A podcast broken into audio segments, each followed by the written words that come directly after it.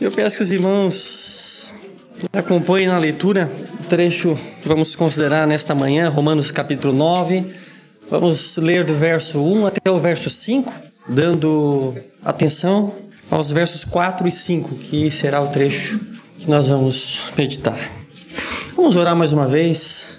Te louvamos, ó Deus, por mais uma vez estarmos aqui, por mais uma vez o Senhor nos ter trazido aqui, segundo a tua graça graça para perseverar e também graça para estarmos com a tua palavra aberta, Senhor. Que privilégio que temos, Pai. Sendo pecadores indignos, o Senhor nos cobre com a justiça do teu filho e agora, Senhor, temos acesso à tua bendita palavra. Obrigado, Senhor, porque tu és fiel. Obrigado porque tu és grande e glorioso. Obrigado por teu, teu filho, nosso Salvador. Ajuda-nos, Senhor, a manifestarmos a glória do teu Filho para exposição da tua palavra, porque só o Senhor é digno de glória. Assim oramos em nome de Jesus. Amém. Romanos 9. Digo a verdade em Cristo, não minto, testemunhando comigo no Espírito Santo a minha própria consciência, que tenho grande tristeza e incessante dor no coração, porque eu mesmo desejaria ser anátema, separado de Cristo por amor de meus irmãos, meus compatriotas segundo a carne são israelitas, pertence-lhes a adoção e também a glória, as alianças, a legislação, o culto e as promessas. Deles são os patriarcas e também deles descende o Cristo, segundo a carne, o qual é sobre todos, Deus bendito, para todos sempre. Amém.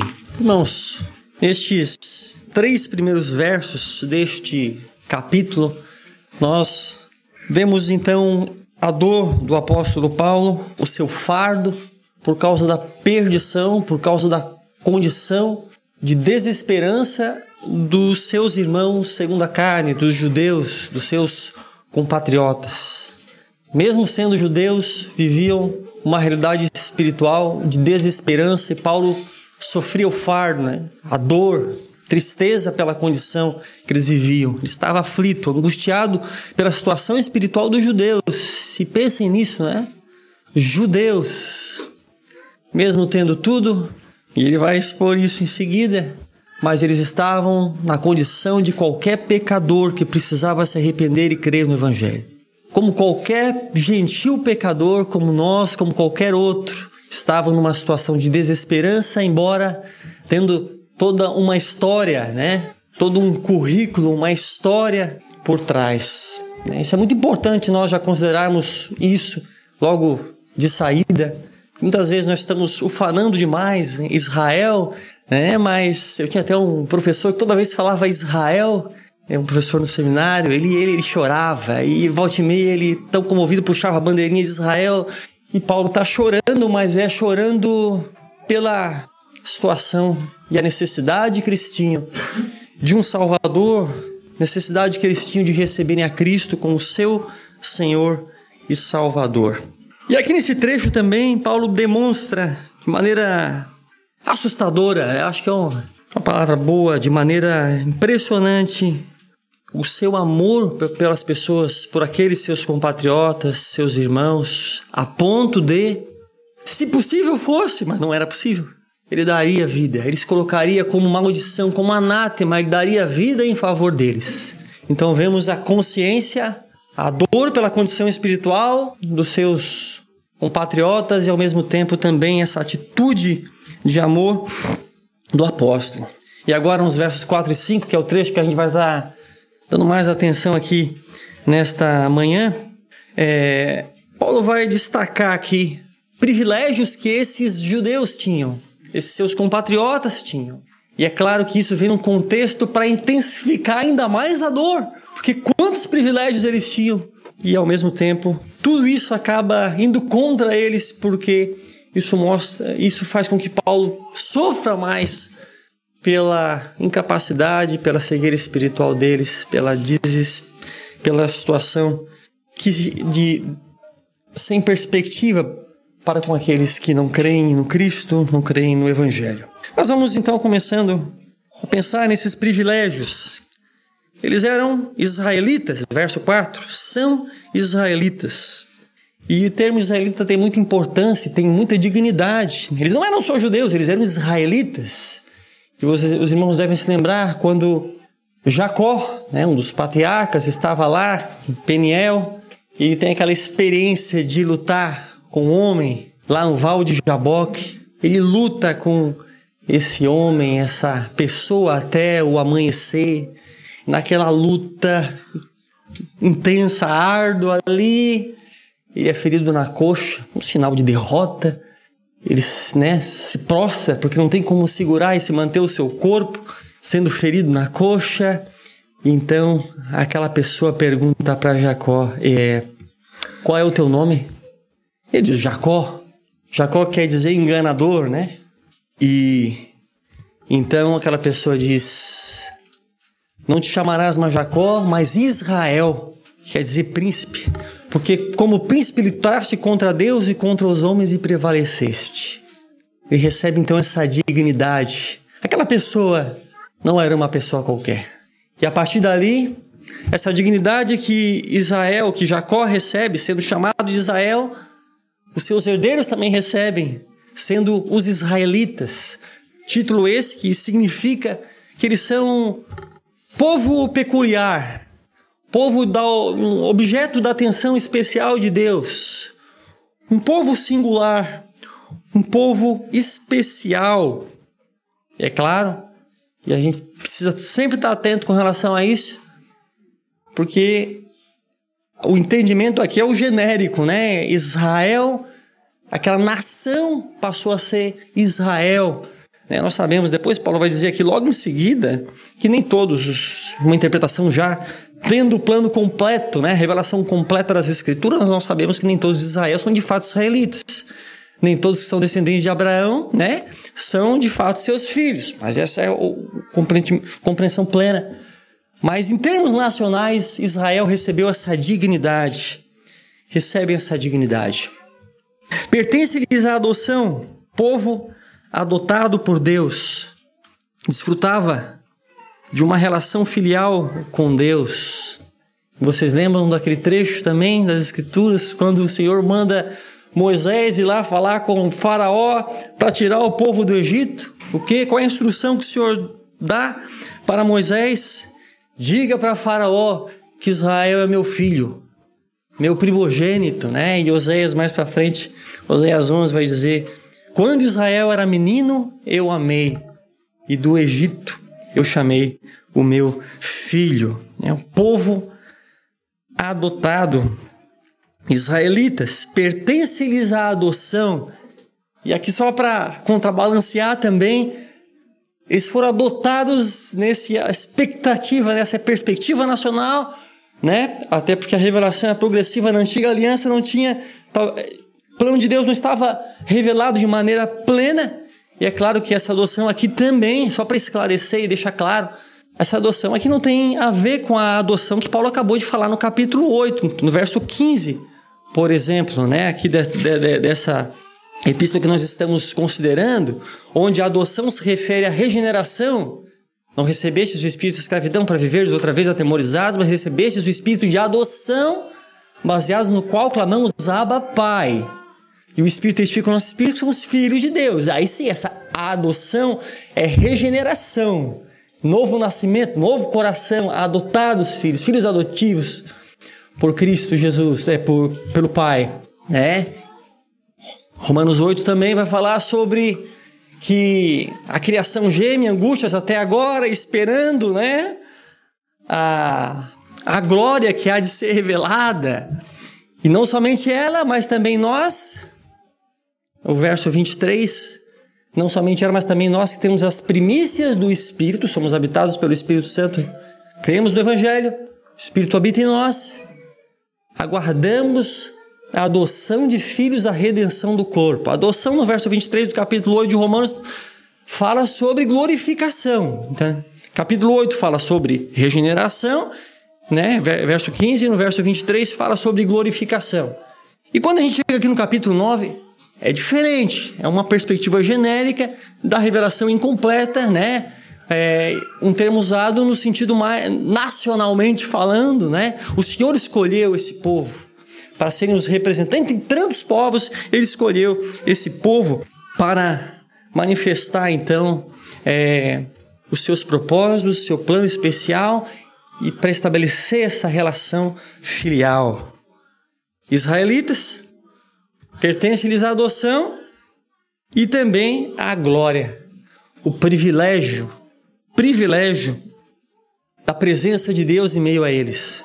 O privilégio de Deus estar no meio deles, né? A glória aqui é muito mais uma referência à presença de Deus mesmo, não tanto a posição dos israelitas, sim, posição de dignidade, mas muito mais pela presença de Deus entre eles. E a glória de Deus sendo manifestada o tempo todo, desde Moisés na sarça que não se consumia, o, lá no, no, libertando do Egito, a, o mar vermelho abrindo, é só pensar nos feitos redentivos ao longo da, da, da antiga aliança, ao longo da, da história da redenção, o Senhor encabeçando o seu povo, uma, uma nuvem durante o dia, né, cobrindo e protegendo eles, durante a noite uma coluna de fogo, o tabernáculo, o templo, né, onde a glória do Senhor, tantos momentos de glória ao longo da história desse povo. Eles vislumbrar, vislumbraram a glória do Senhor ao longo da história. Quantos privilégios, irmãos! Quantos privilégios! E continua as alianças. As alianças. E por alianças aqui temos que tomar muito cuidado para compreender, né? Alianças aqui não, não é naquela perspectiva do contrato entre homens, aquele acordo que ambas as partes têm, é, impõem as suas condições, os seus termos. Não, a aliança nas escrituras aqui ela é um ato soberano da parte de Deus, ela não é bilateral, né? As escrituras, no que se refere às alianças, Deus impõe os termos, ele, movido não por algo que viu em nós, mas por graça e misericórdia, Deus que corta a aliança, Deus que estabelece os termos da aliança. Mas, irmãos, é, a aliança é diferente desses contratos que a gente está acostumado a ver. A aliança nas Escrituras é um ato soberano da parte de Deus. E aqui a gente deve perceber, né, como se Deus dissesse: Olha, eu vou fazer isso e isso. É assim e assim. Ele impõe os termos, ele diz: E vocês vão agir assim. Basicamente é dessa forma que Deus age aqui. Eu escolhi vocês, é assim e assim, vocês vão agir dessa forma, vocês vão responder dessa forma, a, aliança funciona deste modo, pensando num conceito bíblico de alianças, né? De aliança. E é claro que o plural aqui deixa um pouco estranho. Alianças, então houveram várias alianças. Não, não tem várias alianças. É, no sentido de várias alianças redentivas e surge uma outra completamente diferente. Aliança é uma só, irmãos.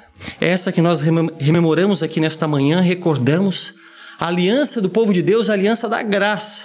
A aliança aqui é a nova aliança que nós temos em Cristo Jesus, pelo sangue de Cristo. Essa é a nova aliança no sangue de Cristo. Essa é a aliança que traz salvação. Estabelecida por Cristo no Calvário, morrendo por pecadores, salvando pecadores.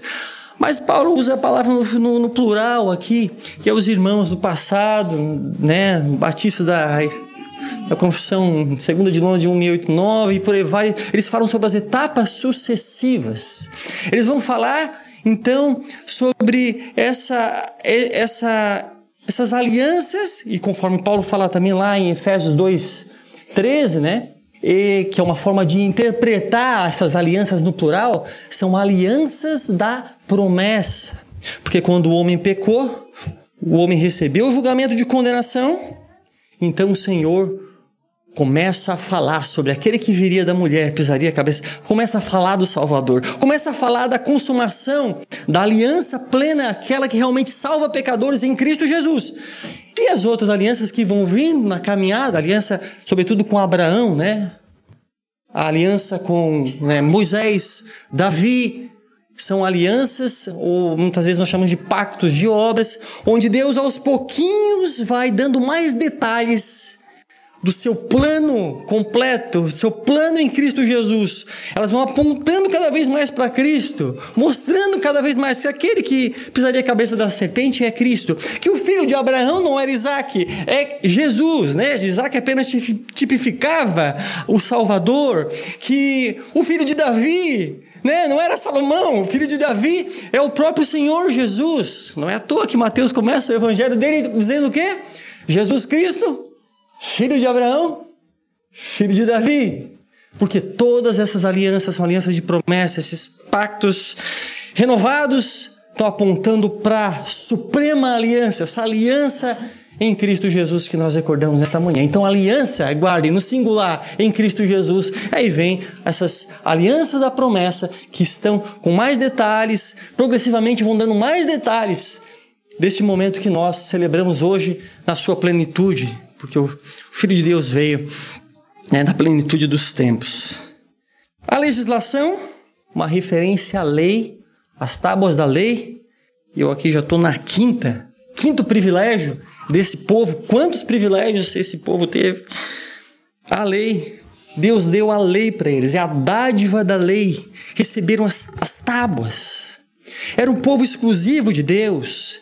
Receberam a lei de Deus, todas dada pela a dádiva dela se deu no Sinai. Eles ouviram a voz de Deus. É, Paulo está meio que estupefato, meio pasmo com, com, com o privilégio de ser o povo que recebeu as tábuas da mão de Deus, escrita pelo dedo de Deus. Privilégio fantástico, uno, único e exclusivo desse povo. O culto, o serviço a Deus, né? Privilégio de ser o povo chamado para comparecer à presença de Deus e adorá-lo na forma como ele quer ser adorado. As outras nações não tinham isso. É um privilégio somente desse povo. As outras nações, como Paulo lá em Atenas deixa claro, adoravam Deus desconhecido, buscando a Deus se porventura o pudessem achar, estavam meio que tateando as cegas, não haviam recebido a forma como adorar a Deus. Só esse povo recebeu. Só esse povo recebeu essas orientações de maneira específica. Ele, as demais nações adoravam na, na ignorância, né? na cegueira mesmo. Esse povo recebeu tudo de maneira tão detalhada. Né? O autor de Hebreus, capítulo 9, fala a primeira aliança, os detalhes. Ela tinha o tabernáculo, né? O, os detalhes, as mobílias, como montar e desmontar o tabernáculo, toda a mobília, o material que seria usado. O Senhor foi descrevendo com os seus mínimos detalhes a maneira como ele gostaria de ser adorado, o sumo sacerdote, os sacerdotes de uma família específica, né, tinha o primeiro tabernáculo, o centro lugar, depois por trás do segundo véu, o segundo tabernáculo, estavam lá é, a arca da aliança, um altar de ouro para incenso. Dentro dessa arca da aliança tinha a urna de ouro, maná, a vara de Arão, que inclusive é uma referência aquele momento onde aquela rebelião de Coré, Datã, Abirão, se rebelaram, dizendo, mas como? Porque só Arão se apresenta como sumo sacerdote, nós também queremos ser sumo sacerdote, e aquela rebelião, e criam todo aquele clima ruim. E o Senhor, a vara de Arão floresce como um sinal de que eu determinei, determinei Arão, eu determinei ele como sumo sacerdote, no mesmo momento a terra se abre e engole aqueles que questionavam as determinações, as orientações de Deus quanto ao culto, quanto à maneira de adorá-lo, tudo detalhado. Deus, inclusive, deu um livro específico para esse povo aqui, os israelitas, de como adorá-lo, que é o livro de Levíticos, vejam, né? Nos seus mínimos detalhes, as ofertas, as festas, tudo. Esse povo recebeu tudo mastigadinho da parte de Deus. Que privilégio! As outras nações não tinham isso. Adoravam as cegas, caindo na, é, adorando ídolos falsos, caindo na idolatria. Esse povo recebeu isso. Deus dirigiu tudo.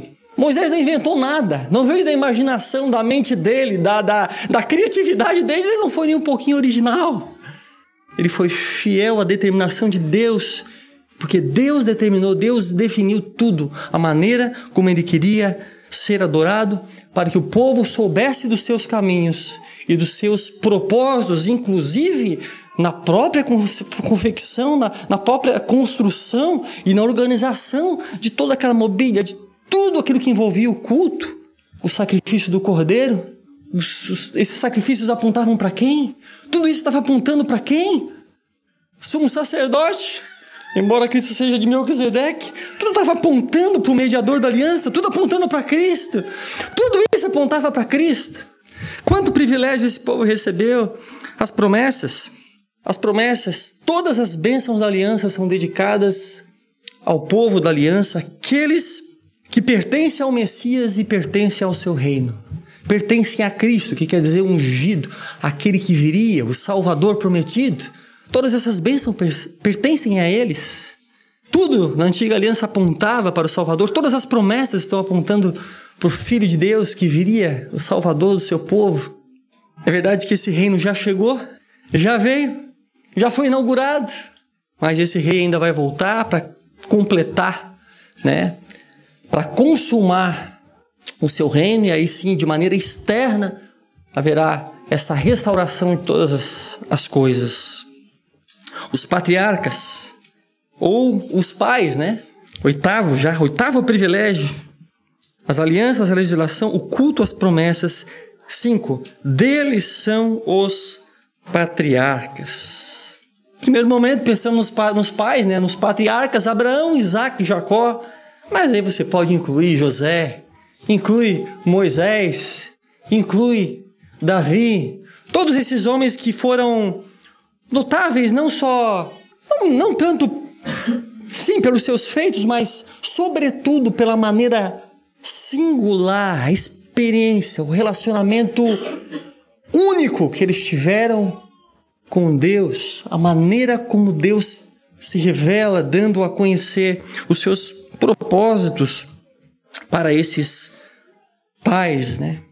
De maneira íntima.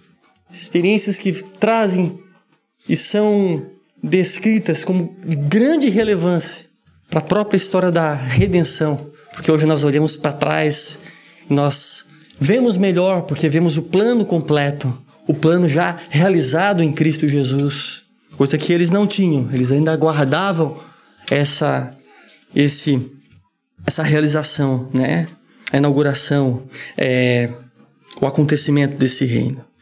Mas irmãos, e que agora nós estamos aqui no verso 5, os patriarcas, então nós chegamos no maior privilégio de todos que esse povo tinha.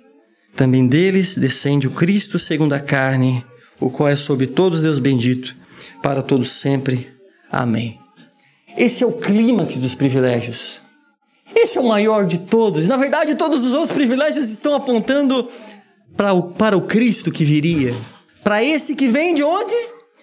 Descende deles. O Cristo viria deles, do meio desse povo, dos israelitas. E só repetindo, Paulo está expondo esses privilégios, não é para exaltá-los assim, é para exaltá-los sim, mas para mostrar o quanto essa, o quanto dói.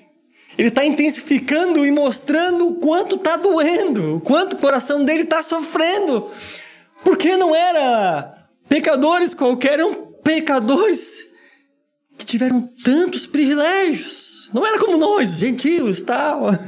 Não, era gente que teve tanto privilégio. Eles estavam no ambiente, o ambiente da fé, do culto, das promessas, da aliança, da lei, da glória. Isso, isso Paulo traz para intensificar a dor. Tão perto e ao mesmo tempo tão longe. Porque se tudo estava apontando para Cristo, o que, que aconteceu? Ele veio para esse povo e os esse povo não viu Cristo, cegado nos seu, seus pecados. Muitos, inclusive religiosos, na verdade, Jesus foi entregue pelos religiosos, aqueles que eram os mestres da lei, os líderes desse povo, fariseus, escribas. O Cristo veio, toda a antiga aliança apontando para Cristo, para o Salvador que viria promessas de todos os profetas, Isaías, a nova aliança com Jeremias, tantos outros. E o Cristo vem. E como é que ele é recebido por esse povo que tanto amava as suas tradições? Cuspido humilhado, odiado, despido, morto e crucificado. O Messias veio, cumpriu a sua palavra. Milhares né, de anos, ele vem. E olha como ele é tratado pelo, pelo seu povo. O Verbo se fez carne, habitou entre eles, mas cegados espiritualmente, eles não entenderam nada das Escrituras do Antigo Testamento e rejeitaram o seu Salvador prometido. Irmãos, antes, abrindo aqui um pouco para considerar esse verso 5, é, é muito importante que, que nesse verso 5 nós abramos talvez um parênteses, não digo um parênteses, mas pensando ainda na. seguindo essa mesma linha de exposição desse verso 5, que é, muitos cometem um erro de interpretação grotesco no verso 5. É, eu mesmo por muito tempo ficava esquivado, verso 5. Será que esse trecho aqui mesmo? Porque muitos, sobretudo, né, claro, errar aqui é típico das seitas que cometem um erro violento, violentam fortemente o verso 5. Qual é o erro que eles cometem aqui, essas determinado grupo e seitas cristãs, inclusive, eles, a parte final do verso 5, eles, logo após segundo a carne, descende o Cristo segundo a carne, eles colocam um ponto final. Graças a Deus para que nenhuma Bíblia aqui tenha ponto final depois descende segundo a carne, senão você pode colocar no incinerador, toca fogo, né? Eles colocam um ponto final no segunda carne, depois de segunda carne, e transformam essa parte final do verso 5 numa doxologia a Deus o Pai, né? Parece até bonito. Mas o que eles, a intenção mesmo é desvincular essa descrição final, essa parte final do verso 5, desvincular de Cristo. Fazer com que essa parte final do verso 5 não seja uma descrição de Cristo. Então eles interrompem põe um ponto final e digo, não, descende o Cristo segundo a carne, ponto. Agora vamos uma doxologia, que é um, é, um, é, é, eulogia, é uma, uma exaltação, um momento de, de glória a Deus no final desse verso 5, dirigida a Deus, o Pai, né? Não a Cristo. Justamente para, de alguma forma, tirar essa descrição clara do texto aqui que Paulo faz referindo-se a Cristo como Deus. O argumento único que eles usam, e eles estão aí batendo a sua porta, muitas vezes, às vezes eu vim para o culto, eles estão aí batendo na porta das pessoas e dizendo que, olha, testemunho de Jeová, né? Eles de, vão dizer, não, não é. O único argumento que usam é, não é costume de Paulo se referir a Cristo, descrever Cristo Jesus como Deus. E eles procuram vender isso como a mais alta erudição, como se fosse. Mas é um desrespeito violento até mesmo ao texto original das Escrituras, um desrespeito à própria gramática mais elementar aqui é, deste, deste, da palavra de Deus, deste trecho, deste verso 5. Tentam vender isso como a mais alta erudição. Se eles fizessem pelo menos, a gente chama crítica textual quando você pega os manuscritos e põe lado a lado e vê, né, analisa as melhores, examina para ver as melhores traduções. Né? Crítica textual, é diferente de alta crítica, né? que é a coisa dos, dos alemães lá que queriam tirar tudo que era. É, desativar tudo que era espiritual da palavra de Deus e transformaram num livro puramente humano como qualquer outro. É diferente de alta crítica. Crítica textual você pega, pega né, os manuscritos mais antigos, põe lado a lado e analisa. Nenhum dos manuscritos antigos eles colocam um ponto final depois de Cristo segundo a carne. Nenhum deles. É, nenhum deles. Na verdade, irmãos, questão aqui gira em torno de colocar um ponto ou colocar uma vírgula depois do segundo Cristo. Esse é o ponto chave é, desse trecho. Porque se você põe uma vírgula, a descrição é referente a Cristo. Se você põe um ponto, aí você pode armar uma doxologia para tirar, na verdade, essa descrição clara de Paulo sobre é a divindade de Cristo, sobre ser Cristo Deus bendito, sobre todo Deus bendito para todos sempre. Um ponto muito importante aqui, irmãos, e agora eu vou elencar alguns aqui, eu sei que é meio um negócio aqui, mas tentar não ser maçante.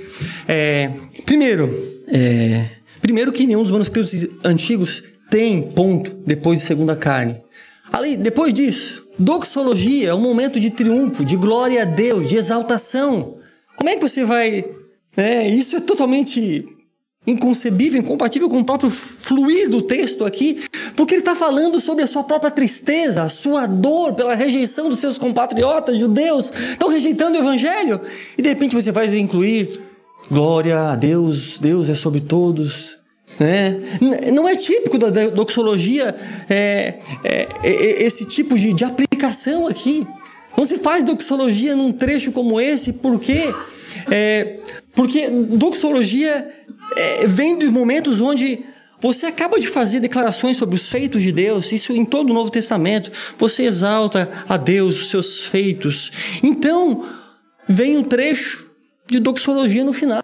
Vários momentos aqui das Escrituras é dessa forma que, que Paulo, por exemplo, age, exaltando as obras de Deus, os feitos de Deus, salvando pessoas.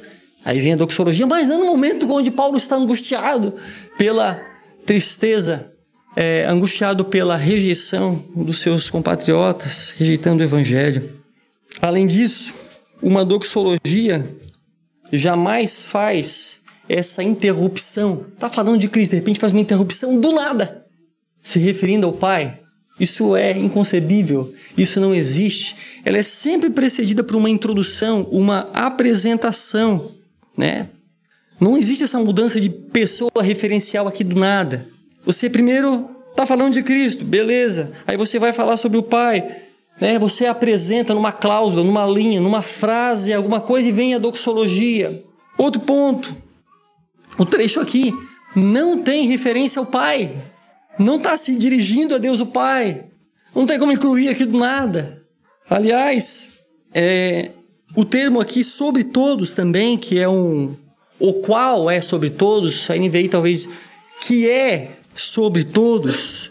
Cristo segundo a carne, que é sobre todos. O qual é sobre. Esse é o qual, esse que é. Esse pronome aqui, ele está sempre buscando o antecedente mais próximo. É uma regra de gramática bem básica. Está tá retomando algo, está retomando.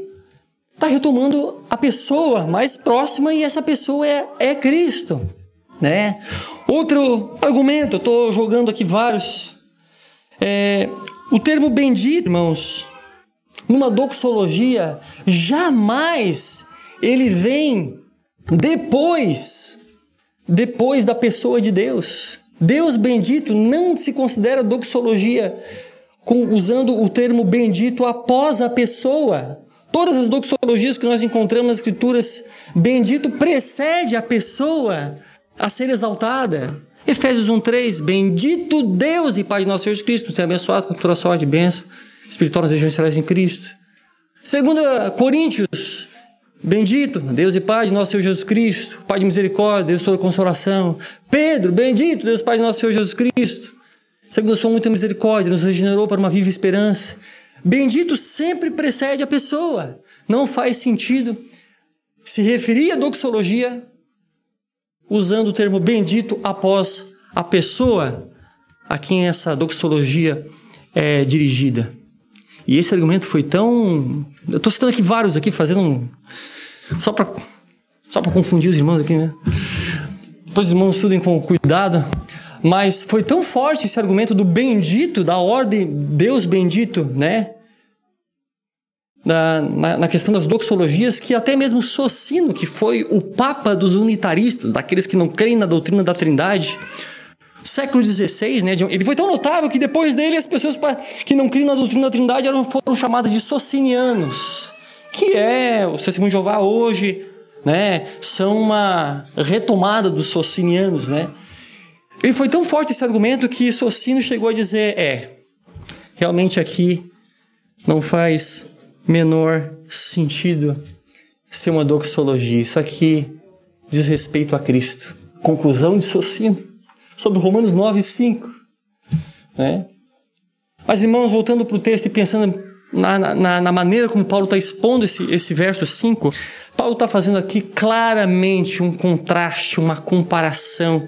Ele está mostrando aqui essas duas naturezas de Cristo numa só pessoa. O Cristo segundo a carne, descendente deles, segundo a carne, natureza humana, e o paralelo, o con contraste, essa mesma pessoa é Deus bendito, é sobre todos Deus bendito para todo sempre. Isso é bonito, isso é uma, uma, uma, compreensão equilibrada desse verso 5. Paulo já fez isso em Romanos 1, verso 3, abrindo essa epístola, né? Quando ele fala que diz respeito, o evangelho diz respeito ao filho, qual segundo a carne veio da descendência de Davi, capítulo 1, verso 3. E depois em seguida, no verso 4, e foi designado filho de Deus com poder, filho de Deus no singular, declarado, reconhecido filho de Deus com poder. Quando? Quando da ressurreição. Ele sempre foi filho de Deus, mas na ressurreição é reconhecido agora com poder, né? Não o filho de Deus em fraqueza e humilhação, mas agora filho de Deus com poder pela ressurreição. Contrastes, compreensões equilibradas. Isso, isso é típico apóstolo, do apóstolo Paulo. E aliás, é costume do apóstolo Paulo sim fazer declarações sobre a divindade de Cristo. Colossenses, ele é imagem de Deus invisível. Ele nem habita corporalmente toda a plenitude da divindade.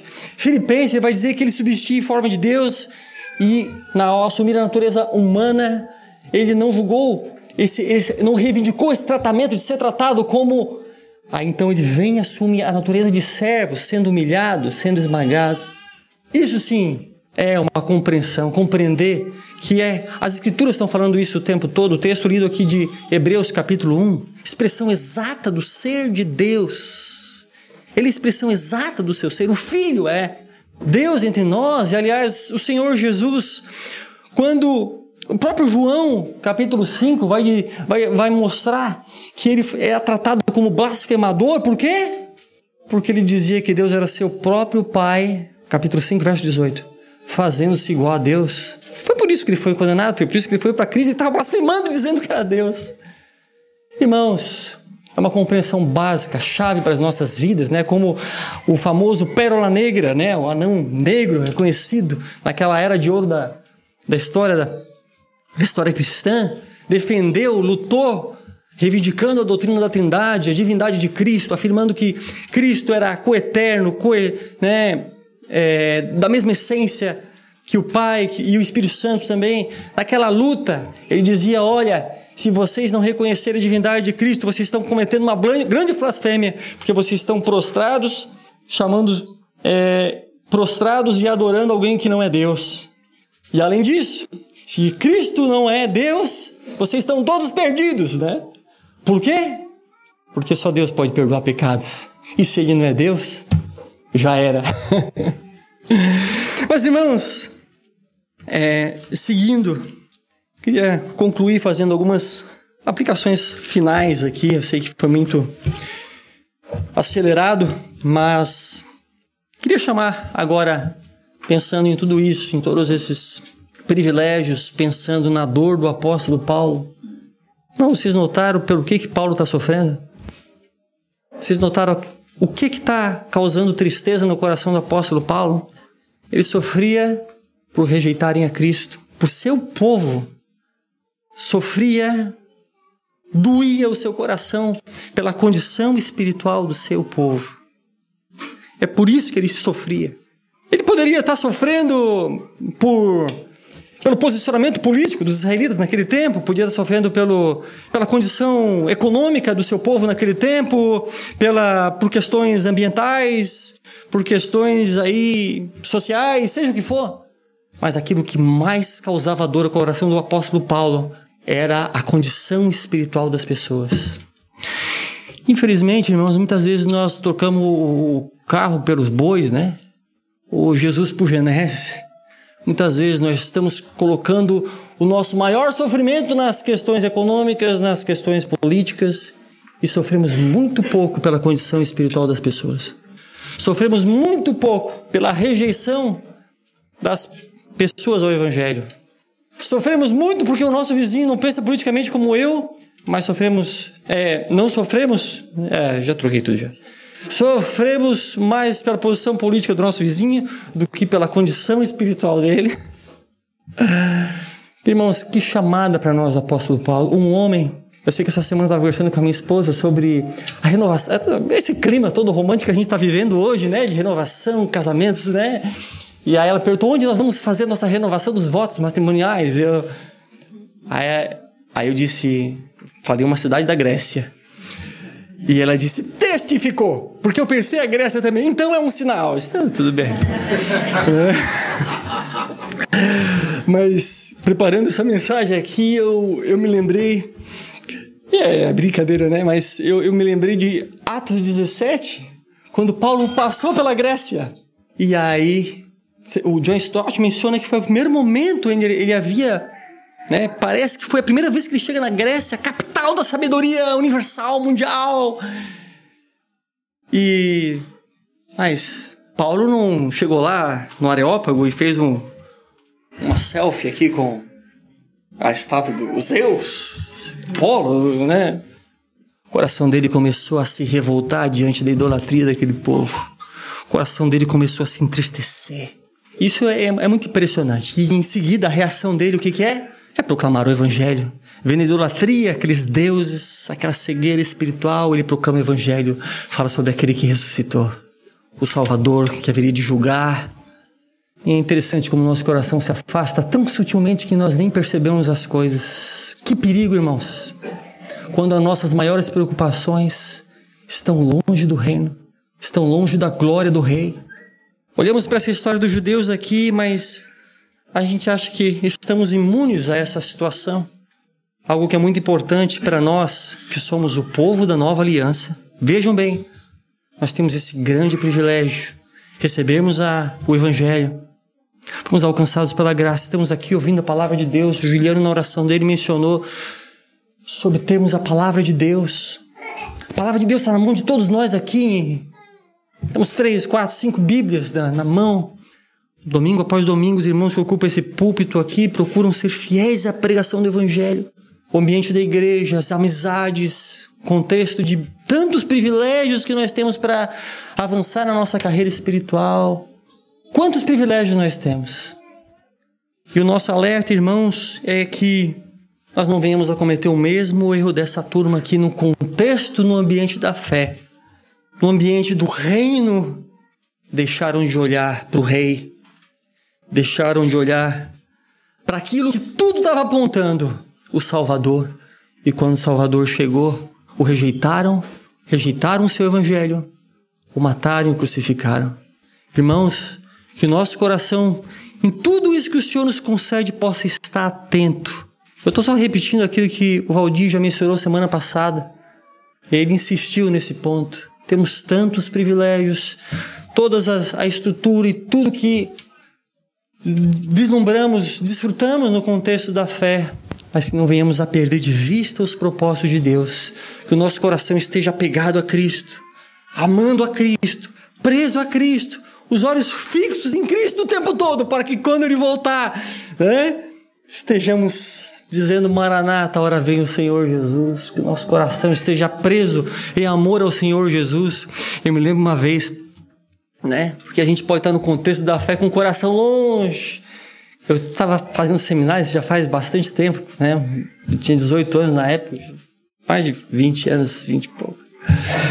E eu um tio meu lá em Tubarão aqui me convidou para trazer uma palavra numa congregação de um ponto de pregação com algumas pessoas tal, e eu fui lá pregar e aí eu preguei ali, né? Mas naquela época eu era um flamenguista roxo, né? O coração gostava muito de futebol, volta e meia toda pregação eu falava de futebol, é, a ilustração girava em torno disso.